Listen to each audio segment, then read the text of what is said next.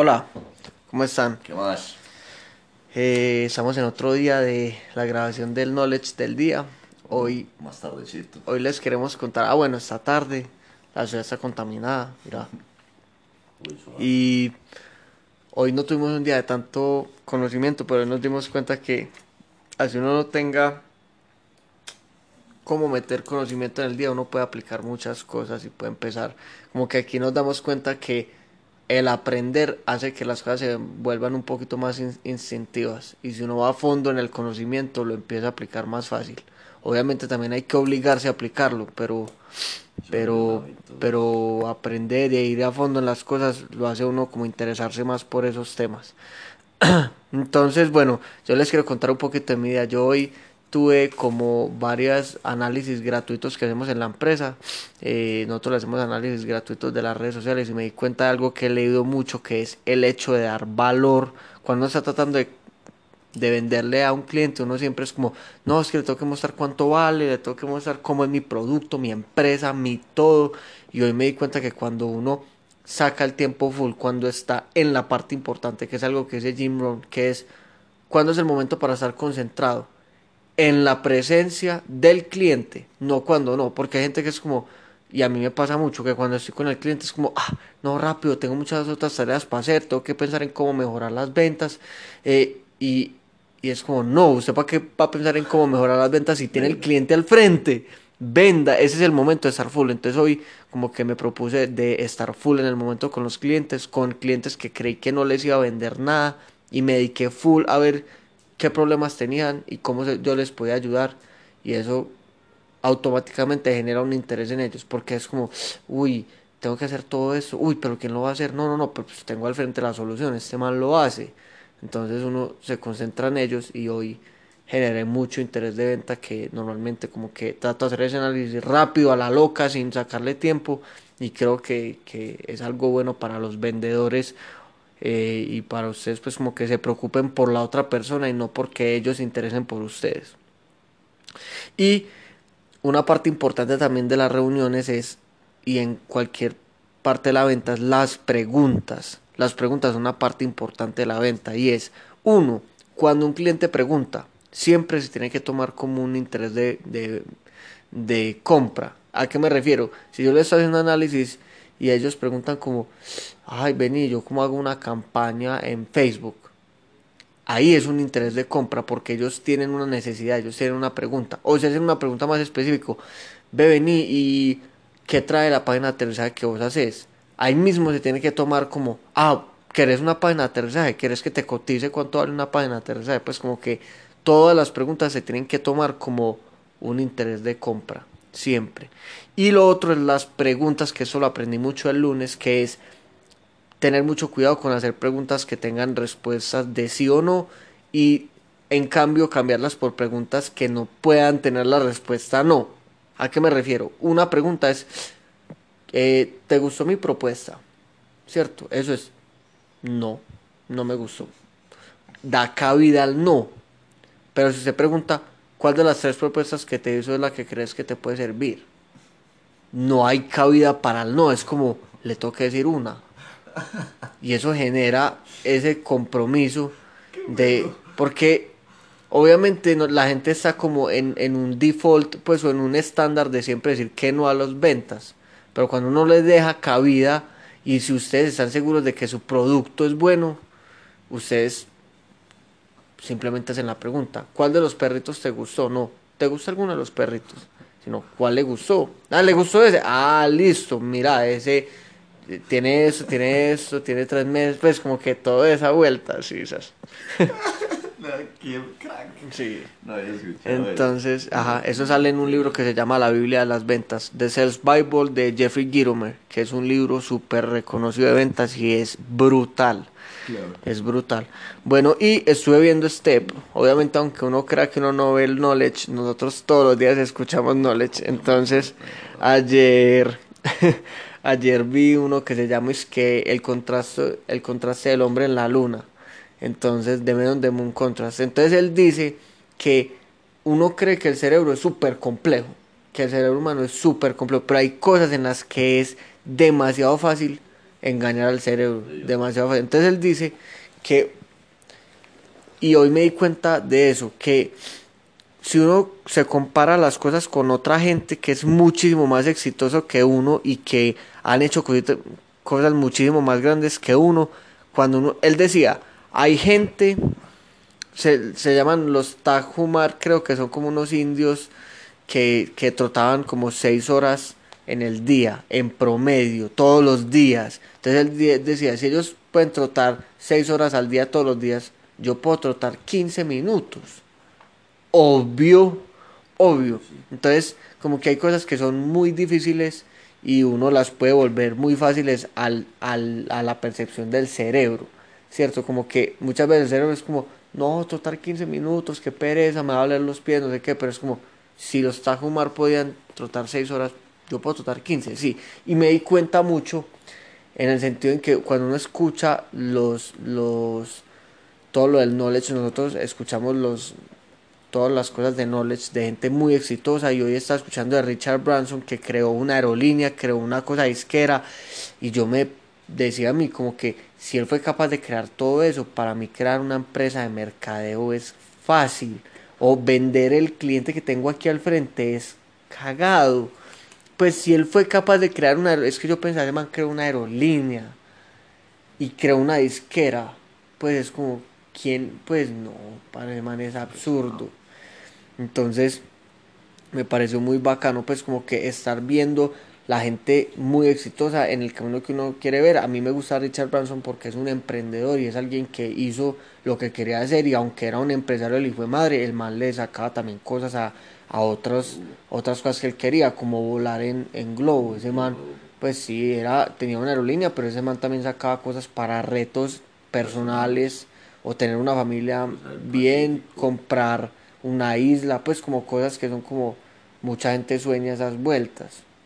Eh, y al final, pues como en ese, en el step de hoy, vi como hablando de Richard Branson y todo eso, bueno, pero al final eh, me acordé de una cosa que es lo de Amazon, que es un step que habla que uno tiene que invertir en las cosas que se van apreciando. Y él dice que normalmente el humano tiene el, el hábito de que uno gasta el 30% más de lo que se gana. Pues uno quiere vivir el estilo de vida 30% más de lo que se gana. Y normalmente el hábito de los ricos, ricos que tienen mucha plata, es que se gastan el 30% menos de lo que ganan. O sea, que hay, cosas en las que podemos dejar que la naturaleza del humano funcione, como dormir 8 horas, que es una necesidad, o comer bien, pero hay cosas en las que el el cerebro humano no está acostumbrado, entonces hay que forzarlo a que no, me va a gastar el 70% de lo que me gano, no el 130%, es al revés. No es vivir una vida de rico cuando uno es pobre, sino vivir una vida moderada cuando uno tiene mucha plata, porque eso le da a uno como, como ese, esas cosas. Entonces él habla que hay gente que gastaría 200 mil pesos en unos zapatos y no gastarían 100 mil pesos en un libro. Y creo que José y yo tenemos ese hábito, pues como lo hemos tenido bien incrustado, que es como, no importa lo que valga el libro, cómprelo. Nosotros compramos un libro que vale 260 mil pesos. Y para mí comprar unos zapatos, mm, yo creo que yo en ese momento jamás compraría unos zapatos de 260. ¿Por qué? Apenas hoy lo entiendo, porque es algo que en un año no va a valer.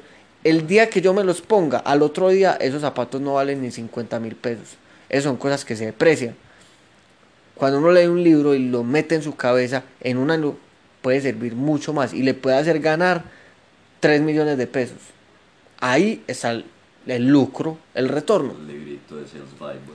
El librito de Sales Bible habrá valido 60 mil pesos, sí mucho, y a mí no me parece baratísimo porque me ha ayudado a generar ventas de 20 millones de pesos, clientes que se han quedado muchos meses. Entonces, valió, obvio valió la plata y mucha gente no lo, no lo compraría jamás. Eh, eso es amigos. Bueno, eh, a mí también me pasó lo mismo hoy, pues como que íbamos a hacer como el- el- los 20 minutos de conocimiento. Yo como, uy, nada, no vi nada, pues como, y después como, No aprendí nada. ¿qué? ¿Yo qué? Porque ya hemos tenido el hábito de escuchar de conocimiento en tiempos libres. Ya van a ver los que les voy a hablar y esto lo saqué en la siesta que me pegó hoy y unos conocimientos de otros días, pues de videitos que uno va viendo en el día. ¿cierto? Entonces vi un video que dice consejos de millonarios. Y es como motivacional, pues usted sabe que yo veo muchos de esos videos, nada. Y listo, entonces empiezan a mostrar todos los millonarios dando consejos. Y entonces les voy a dar, pues, cada, pues de los que me acuerdo, súper bajanos. Y después les hablo del Step y, y otro libro que leí ayer que, que yo ya le dije al cabe, pero lo voy a decir acá. Eh, entonces empieza Rey Dalio. Rey Dalio es el, el hedge, pues el, el que maneja el hedge fund más grande de Estados Unidos. Es un man que invierte, pues que sabe invertir demasiado. Y empieza el video, es, él, él dice como, parce, ¿sabes qué? Yo me di cuenta que en la vida todo el mundo tiene luchas y desafíos y todo el mundo siempre está en un desafío, siempre tiene una lucha. Lo que pasa es que es diferente, pues el que está en billones tiene la lucha de billones. El que está en pesos y en centavos está en la lucha de centavos. Entonces como todos en la vida tenemos lucha y desafíos. No hay nadie que no lo tenga. Entonces él dice, la vida no se trata de, pues es que es imposible, la vida es pasar esa lucha, pasar ese desafío y empezar a pues que a uno le guste. Pues uno, uno no puede, él decía, porque él lo que pensaba es que mucha gente piensa que él, un billonario, de puta, que sabe invertir, no tiene luchas. Él tiene luchas todos los días y desafíos todos los días. La clave es que usted le coja el sabor a esas luchas, a esos desafíos que lo van a llevar a ser mejor. ¿Cierto? Después pasa Mark Cuban. Mark Cuban es el dueño de los Dallas, pues de un equipo de la NBA. Es un billonario, el que aparece en Shark Tank. Y este man habla mucho de trabajo duro. Pues el man cree demasiado en el trabajo duro, pues como que la gente es como, parce, pues como que es una cosa que usted puede controlar. Usted puede trabajar el triple que la otra persona. Y él dice una frasecita muy buena, pues él cuenta pues como él trabajaba demasiado. Y él dice una frasecita que es, ¿sabe qué? Yo prefiero estar cansado que quebrado. Entonces, pues como esa mentalidad de que uno puede en serio trabajar mucho, que después uno le puede meter el trabajo inteligente, pero él dice, si uno trabaja el triple que la competencia, va a ganar. Pues usted le va a coger ventaja.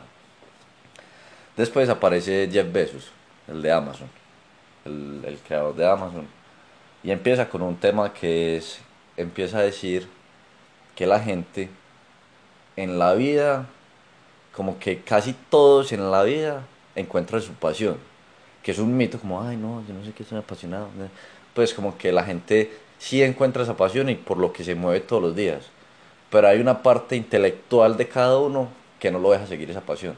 Él dice, usted tiene que manejar esa parte intelectual para seguir su pasión, pues como que eso lo va a llevar todos los días a levantarse, que es otro, que no es un billonario Dan Peña el que dice eso, que es, todo el mundo le pregunta a usted, ¿qué putas? ¿Usted cómo está acá hablando? Si usted acaba de llegar de un viaje, usted no ha dormido dos horas y él dice, me encanta esta vuelta.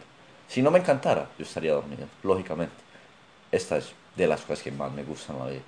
Pues y esto yo lo veo, por ejemplo, en este momento, yo sacarle 20 minutos a hacer una campaña de un cliente en este momento, yo, uh, suave. Pero en este momento yo le saco los 20 minutos a esto porque me encanta.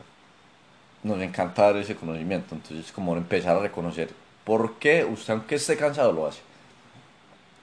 Después habla de negocio, de negocio en sí, unos, uy, unos consejos azarosos. Entonces él dice, ¿sabe qué? ¿Cuál es la diferencia de Amazon? Mucha gente compite contra, pues se enfoca en la competencia. Él dice, usted cuando se enfoca en la competencia, usted tiene un límite. O sea, nosotros acá, en, en Colombia, tenemos un límite. Parce, ya le ganamos a Trario, ya le pagamos a este, ya le ganamos a este, ya va al mundo. Usted le ganó a toda la competencia. Ahí llega un tope. Usted ya ganó. Y él dice, ahí es la cagada, porque usted empieza como a descuidar. Él dice, yo no me enfoco nada en la competencia, yo me enfoco en el cliente, porque el cliente jamás va a estar satisfecho. Usted nunca va a dominar el cliente en totalidad. Es, pues, él decía, vea que en Amazon yo siempre saco vueltas, es por el cliente. O sea, si hay competencia, pero si usted enfoca en el cliente, el cliente siempre le va a exigir más, y más, y más, y más. Entonces, muy bacano, pues como ese enfoque que él tiene ahí, como que mucha gente, sí, es importante la competencia, pero si usted enfoca en el cliente, usted va a crecer y seguir creciendo y seguir creciendo y nunca va a parar de crecer porque, pues, sí, todos los clientes quieren más y más. Muy bacano. Y después habla de experimentos de, de negocios. Y dice, parce, la gente tiene que, y los negocios tienen que tener la habilidad y pues y como quitar ese miedo de hacer experimentos, él dice, y de equivocarse. Yo he tenido, él dice, yo he tenido errores de billones de dólares, pero los hago y, y el que pega, pega duro. Pues como que, y él dice, usted tiene que tener experimentos grandes, pero que no, que no sean representantes de la, que no sea perder la empresa. Porque él dice, si usted no está haciendo esos, esos experimentos, pues no está creciendo y no está buscando cosas nuevas, ¿cierto? Y la, lo, lo, que pasa es que muchas empresas como no hacen esos experimentos, se quedan con eso, entonces no crecen y ya cuando se ven jodidas, eso es cuando hacen el experimento que representa a toda la empresa y él dice, ahí es cuando usted está desesperado y la cagó, nea. Usted tiene que tener experimentos que no representen a la empresa, pero que le estén creciendo sin miedo a perder plata. Pues como, nea, esto me va a mejorar. El, entonces enfóquense en hacer experimentos sin que... Eso, hagan eso. La, la, frase que acabo de decir el cabe, que es haga lo, lo fácil, lo difícil, lo difícil cuando es fácil.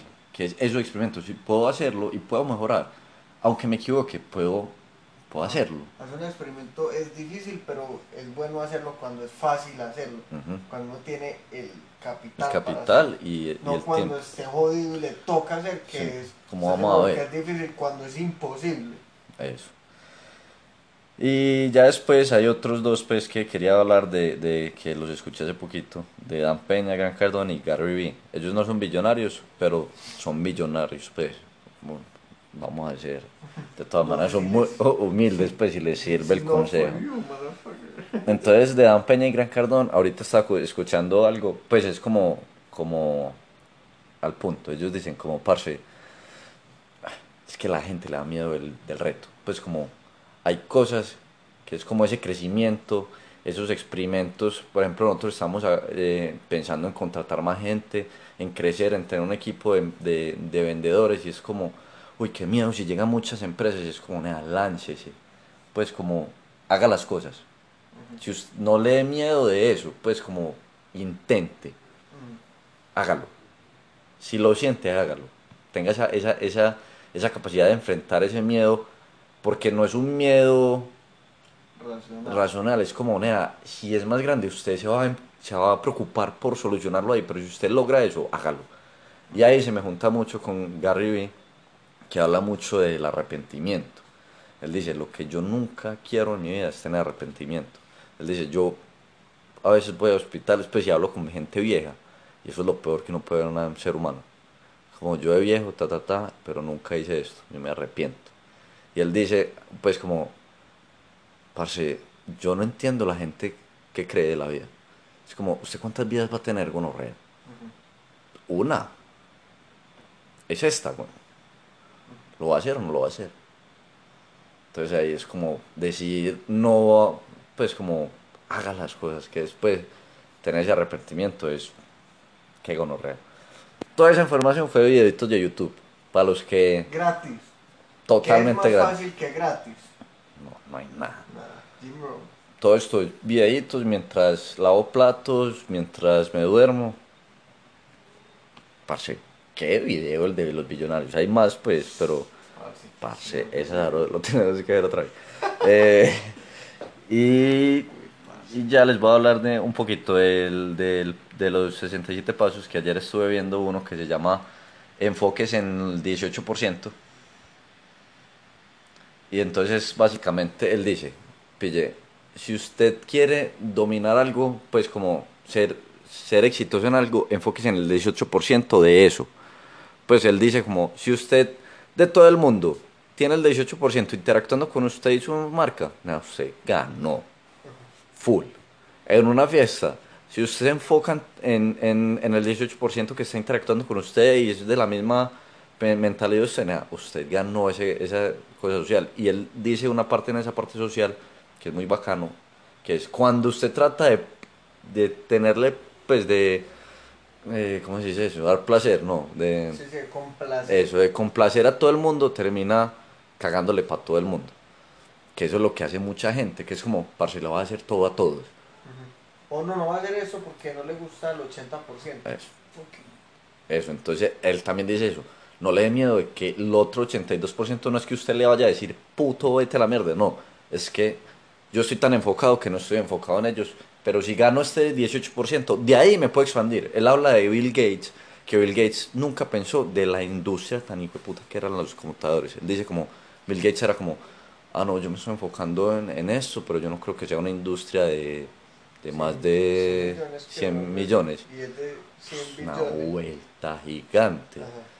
Y después habla del ejemplo de McDonald's y dice, ¿sabe cuánto es la industria de, de, de alimentos? Por ahí es una industria de 200 billones. ¿Sabe cuánto hace McDonald's? 20 billones. El 10%. El 10%. Y es la más grande. Entonces eso como que le da un, un, un enfoque a uno más claro de no tratar de dominar todo, porque pasa eso, termina cagándola en todo.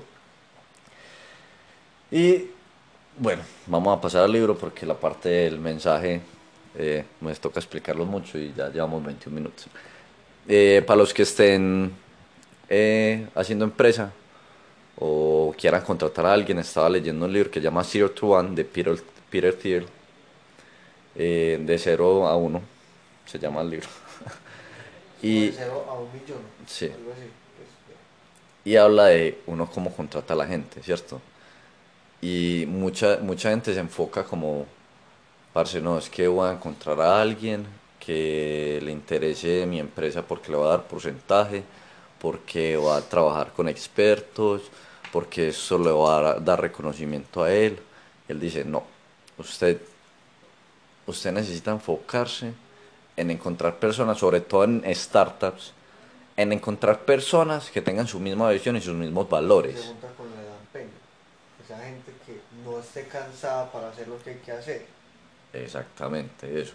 Y habla que, que se vuelva como una, pues básicamente una comunidad, porque él dice, normalmente hay muchas empresas que es como van y no conocen al, al otro compañero y porque se caen mal, pues como que listo.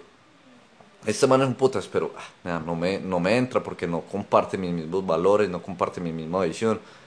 Entonces, él dice, enfóquese mucho por fuera, como si la relación adentro de pronto se hablan, se hablan algo por fuera de la, de la empresa, o se preguntan por sus vidas personales. Ahí es cuando usted empieza a ver si tienen esa conexión, esa misma visión y los mismos valores. Él dice, nada, tenga muy en cuenta eso, nosotros le debemos ese favor a un man que nos dio consejos a la hora de, de contratar a alguien, Baltasar, nos dijo, parce, tienen que buscar una persona que tenga valores similares a ustedes, porque si no se van a Sí, matar. nosotros estamos en este momento con una pelada con la que en el trabajo y fuera del trabajo estamos hablando de cosas de la vida, pues como que nos interesamos de verdad porque ella es una amiga de nosotros y ella está enamorada, pues ella está, le encanta el trabajo, ella está muy motivada en el trabajo, así no seamos la empresa que le da prestaciones y cosas, ella está, ella le gusta, le encanta. Eso. Entonces eso fue el conocimiento de hoy y les quería pues dejar ese mensaje. No tienen que leer todo el día para sacar conocimiento. Vean que David lo sacó solamente analizando lo que él había hecho y yo escuchando unos videos en YouTube. Exacto. Que estén bien. Chao.